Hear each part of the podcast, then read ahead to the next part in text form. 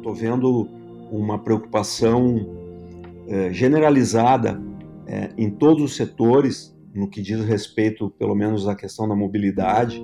É, eu, eu, tenho visto uma preocupação grande das montadoras, eu tenho visto uma preocupação grande dos fornecedores de energia, não só no Brasil, mas no mundo inteiro. Mas eu, eu vejo que o Brasil está avançando a passos largos e que é só uma questão de tempo para a gente estar, tá, talvez, aí com uma das economias mais descarbonizadas no mundo inteiro. Neg News o podcast que prepara você para o futuro.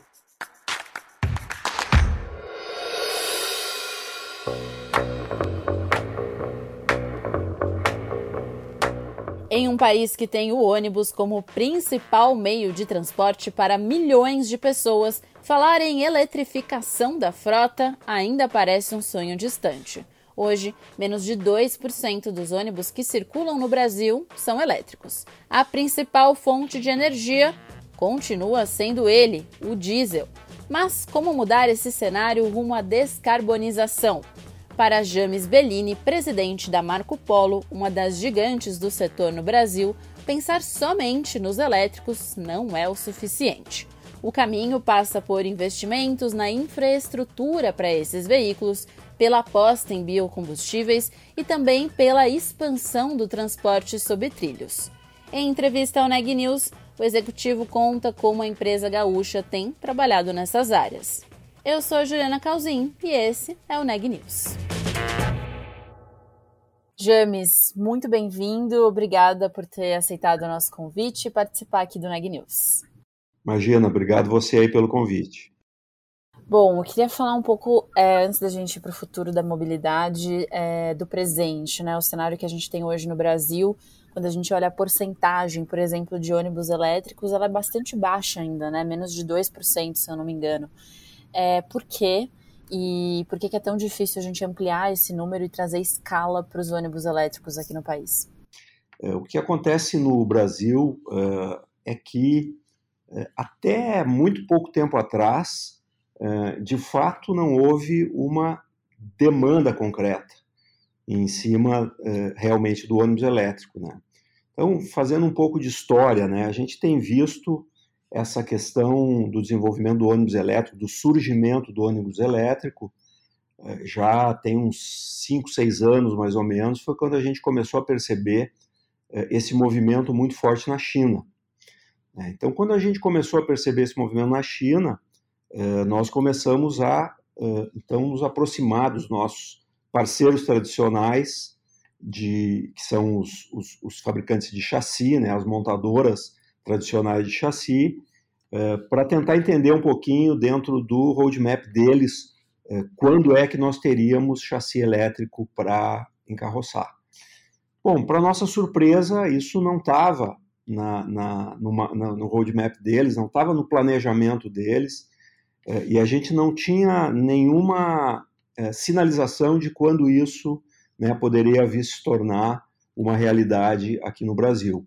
Por conta disso, então nós decidimos, nós Marco Polo decidimos é, desenvolver o nosso veículo integral. Né? Então começamos a trabalhar nisso tem mais ou menos uns quatro anos, quatro anos e meio, e começamos a desenvolver esse produto e a partir de outubro do ano passado, nós já concluímos o nosso primeiro protótipo e colocamos ele em teste. Então, já, já desde outubro a gente vem testando esse veículo. E agora, uns três semanas, quatro semanas atrás, a gente teve finalmente concluída a homologação desse produto. Então, é o Ative, né? O Ative. Então, ele está em teste agora na Suzan Tour, né, em São Paulo, no ABC Paulista, e uh, deve ser incorporado à frota agora nos próximos dias. Então, é, esse é um resumo assim de como a gente chegou nesse veículo, né, o, o, o porquê, enfim, uh, que a gente acabou uh, derivando para um business que, na essência, não é o nosso business, que é o ônibus completo. Né. Agora, o que, que acontece aqui com uh, a demanda. Né? Agora, de, eu diria assim, de nos últimos seis, oito meses, é que começou a se falar muito mais uh, nessa questão uh, da eletrificação das frotas. Bom, só que não é uma coisa tão simples, porque eletrificar toda uma frota de um país, ainda mais um país do tamanho do nosso, uh, exige um, uma infraestrutura específica para isso, né, Juliana? Eu tenho feito alguns comentários em alguns congressos aí que eu, que eu participei, é, em que, por exemplo, imagina é, só a cidade de São Paulo, que são 14 mil ônibus, aproximadamente, é, se a gente mudasse e eletrificasse essa frota inteira do dia para a noite, né? Ou, ou, em um ano, e aí essa toda essa quantidade de ônibus sendo abastecidas à noite ao mesmo tempo. Não tem energia suficiente para isso, porque é um, é um, esse veículo ele, ele puxa muita carga. Né? É, então, esse é um dos pontos que eu acho que é fundamental. Quando a gente fala em eletrificação, talvez a gente deva começar a pensar em descarbonização, né? porque a eletrificação é uma, uma das rotas é, possíveis né, na rota global da descarbonização. Então, a gente tem falado é, muito que é, esse, esse o, o rumo que as coisas devam tomar na questão da descarbonização aqui no Brasil talvez dependam né, de vários caminhos. Não, não é um único caminho da eletrificação. No nosso entendimento, é, esse, é, a questão da eletrificação ela deve ser feita do médio para o longo prazo. Né? A gente deve ter, ao mesmo tempo, uma, um, um desenvolvimento dos produtos, porém a infraestrutura tem, tem que vir né, de uma forma paralela, é, porque senão não tem como é, as coisas acontecerem de uma forma imediata. Né? Não, e eu acho legal a gente discutir também essas outras alternativas além da eletrificação, quando a gente pensa numa mobilidade é, com zero carbono ou com menos carbono, mas antes, é, ainda sobre os elétricos, né? Você citou São Paulo, que é a maior frota de ônibus do país, né? De urbanos. São, se eu não me engano, 1,6% apenas desses ônibus que é, são elétricos. E existe esse desafio da infraestrutura, né? Que infraestrutura é essa que é necessária para que se possa avançar é, numa frota mais significativa de elétricos em São Paulo e nas outras metrópoles do país? Bom, é, primeiro, quando a gente fala em descarbonização, né, a gente tem que pensar que essa energia ela deveria ser uma energia limpa, né? Porque assim não adianta nada tu tirar o, o, ônibus a diesel da cidade, então tu tira as emissões daquela cidade, mas aí tu constrói do lado uma usina a carvão que vai gerar eletricidade. Então vai continuar as emissões através do combustível fóssil, através do carvão, isso não vai resolver nada. Então o que a gente precisa pensar quando fala em energia limpa é em é, efetivamente é, uma, uma, infraestrutura que ainda não existe hoje no país, né, de parques eólicos, energia fotovoltaica, hidrelétricas, enfim, fontes de energia renováveis limpas. Né? E hoje a gente não tem essa infraestrutura ainda desenvolvida e eu acho que tem ainda um longo caminho pela frente, né? Agora, a Marco Polo tem uma atuação global, né? É, está em outros mercados, além de trabalhar, claro, no mercado brasileiro. É, tem mercados que já evoluíram nisso e que talvez possam ser uma fonte ali de inspiração para a gente entender como esse processo pode acontecer? Em todos os mercados, a gente está tendo basicamente a mesma, é, o mesmo questionamento. Né? Quando tu fala em China, por exemplo, China é um mercado eh, que já está nessa, nessa, nessa batida do ônibus elétrico há bastante tempo, né? eles já estão há, há mais de 10 anos. As, as, fábricas na China já produzem ônibus elétricos há muitos anos. Porém, quando tu vais ver qual é a fonte de energia lá na China, também a grande, eh, o, o, grosso, a massa eh, maior eh, de geração de energia é, é fóssil, né? É, é, são realmente usinas de carvão. Então, nem mesmo a China, que já está nesse, nesse embalo do ônibus elétrico há muitos anos, ainda tem essa infraestrutura é, resolvida, essa, essa questão da infraestrutura da energia limpa resolvida. Né? É uma, uma equação difícil, né? É uma equação uh, bem difícil de, de resolver, porque exige uma mudança uh, completa uh, da matriz energética mundial. Né? E é uma mudança também que não vem só do setor privado, né? O setor público precisa também estar articulado para fazer isso. E aí, quando você falou no início de, de demanda, que vocês não tinham tanto por ônibus elétrico, eu entendo que essa demanda também, que não vinha, era também do setor público, é isso? Exatamente. É, porque, inclusive, quando tu falas nesse câmbio de matriz energética, a gente não está falando simplesmente de trocar o produto.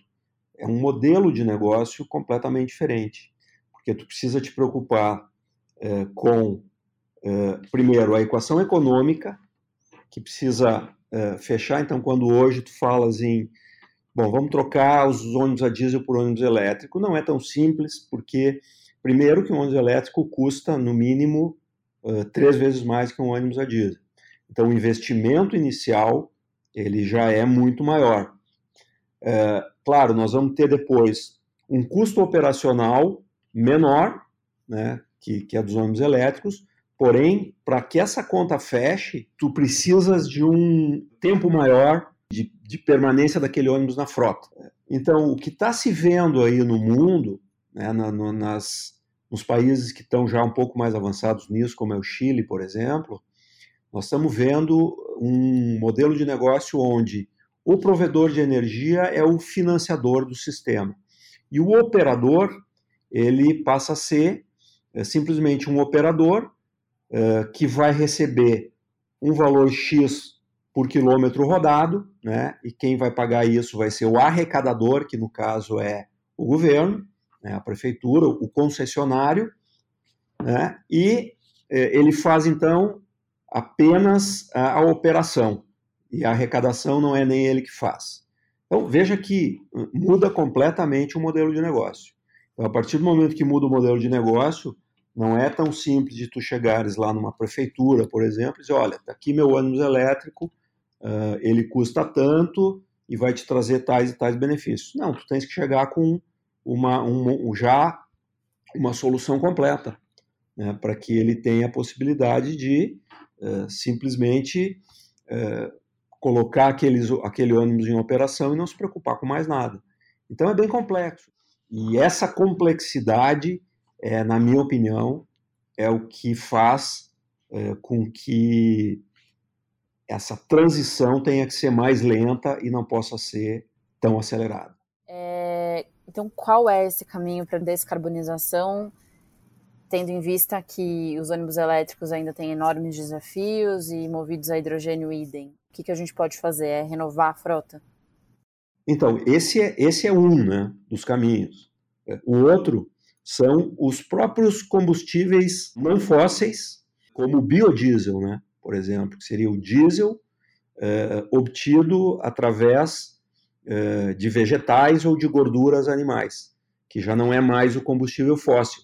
Então, é, isso também é uma tecnologia que já está andando, já está andando até é, bem rápido, e essa seria uma outra rota para ser investido, né, para haver investimentos, principalmente em infraestrutura de produção desse tipo de, de combustível, que ajudaria muito.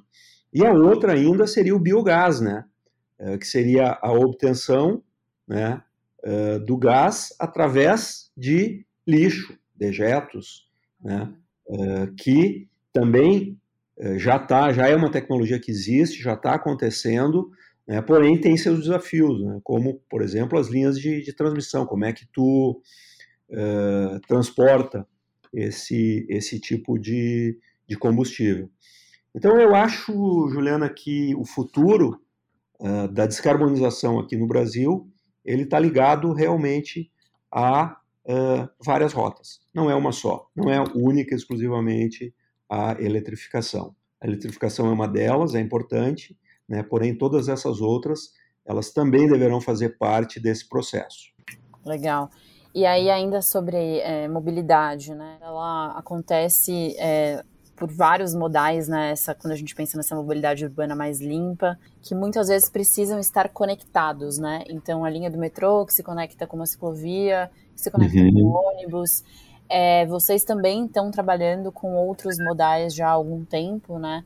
Como é que tem sido essa experiência? Como que vocês pensam a mobilidade também como estratégia de negócios para investir em outros modais além do ônibus? Então, um dos modais que a gente está investindo já tem uns dois anos e meio, três anos, é uh, o trem, né? É, é, o, é, o, VLT, né? Que é o veículo leve sobre trilhos. Ele não é ainda aquele carro pesado de metrô, mas ele é um, um, um, um veículo que tem muito mais capacidade de transportar é, passageiros, né? É, passageiro hora sentido, né? Que a gente chama, que é o, o, o volume de passageiros que, que, que, é transportado num determinado momento é, de, de, de, pico, né? Ou, ou, não pico, mas enfim. E esse é, veículo nós lançamos já o, o no ano passado, lá pela setembro, outubro do ano passado, uh, e já estamos trabalhando, inclusive, em uh, negócios em outros países, né? Por exemplo, nós estamos muito próximos aí de, de, de fechar uma, uma licitação no Chile, né? e estamos trabalhando também em alguns outros países. Então, a ideia com isso é de tu teres uh, um, uma outra opção, um, num modal é, diferente, mas que, como tu dizes, né, Juliana, ele é interconectável com os outros modais. E quando a gente pensa em sistema de transporte, né, em mobilidade, principalmente é, urbana, a gente tem que pensar nisso. É, esses modais não são concorrentes entre si, eles são complementares. Né?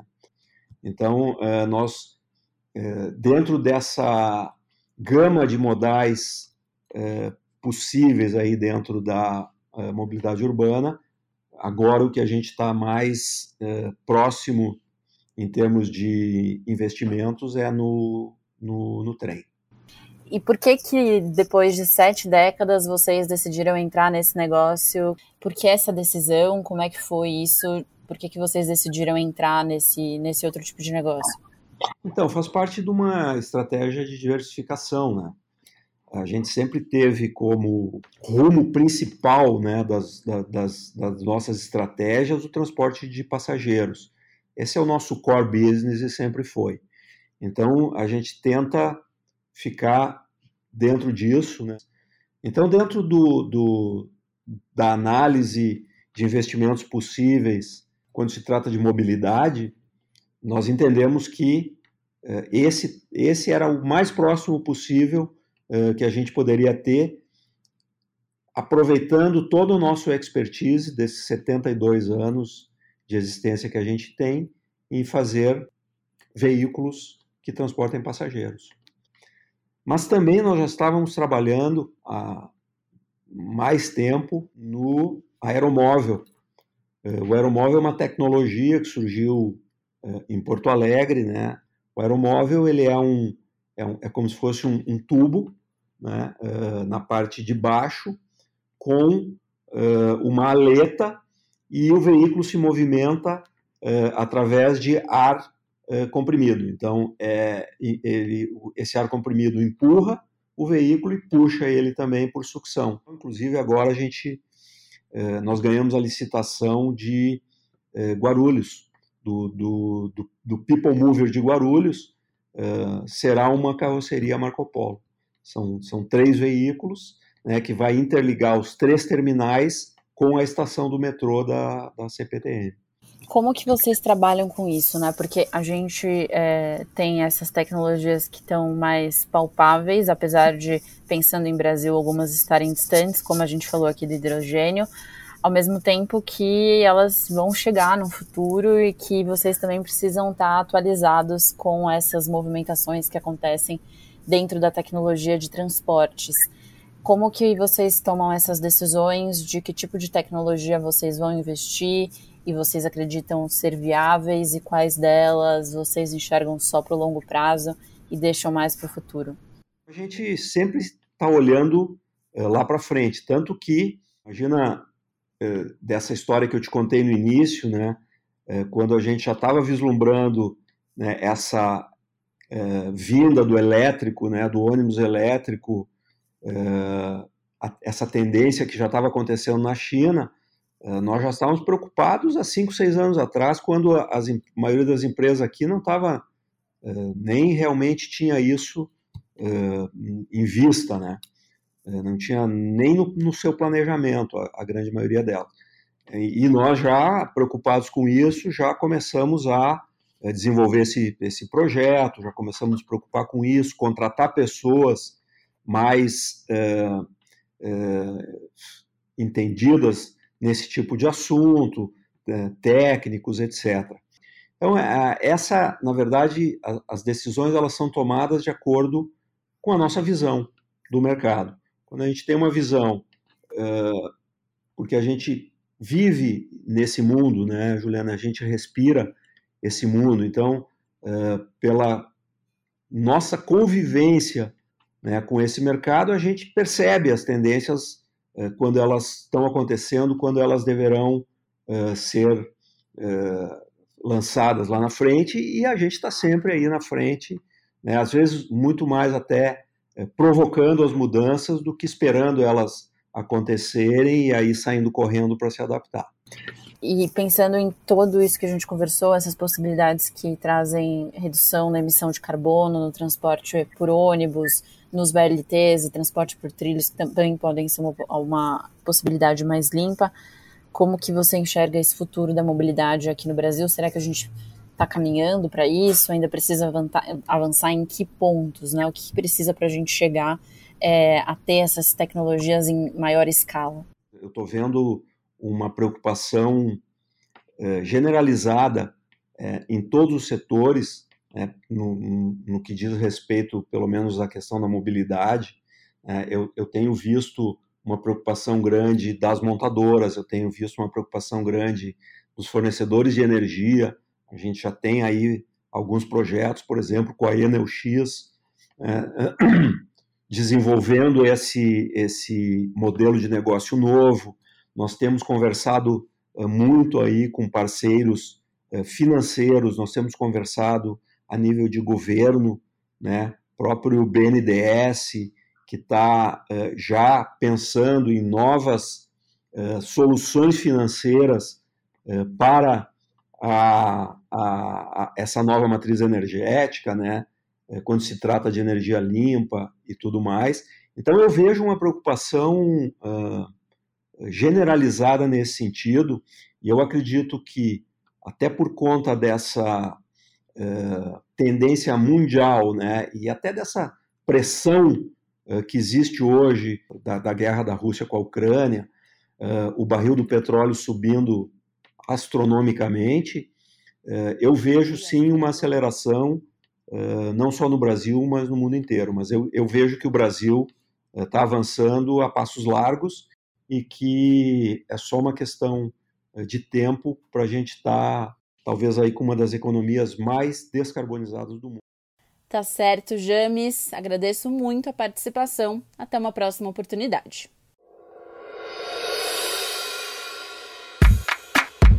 Este podcast é um oferecimento de Época Negócios inspiração para inovar. Ouça, acompanhe, compartilhe e nos siga nas redes sociais.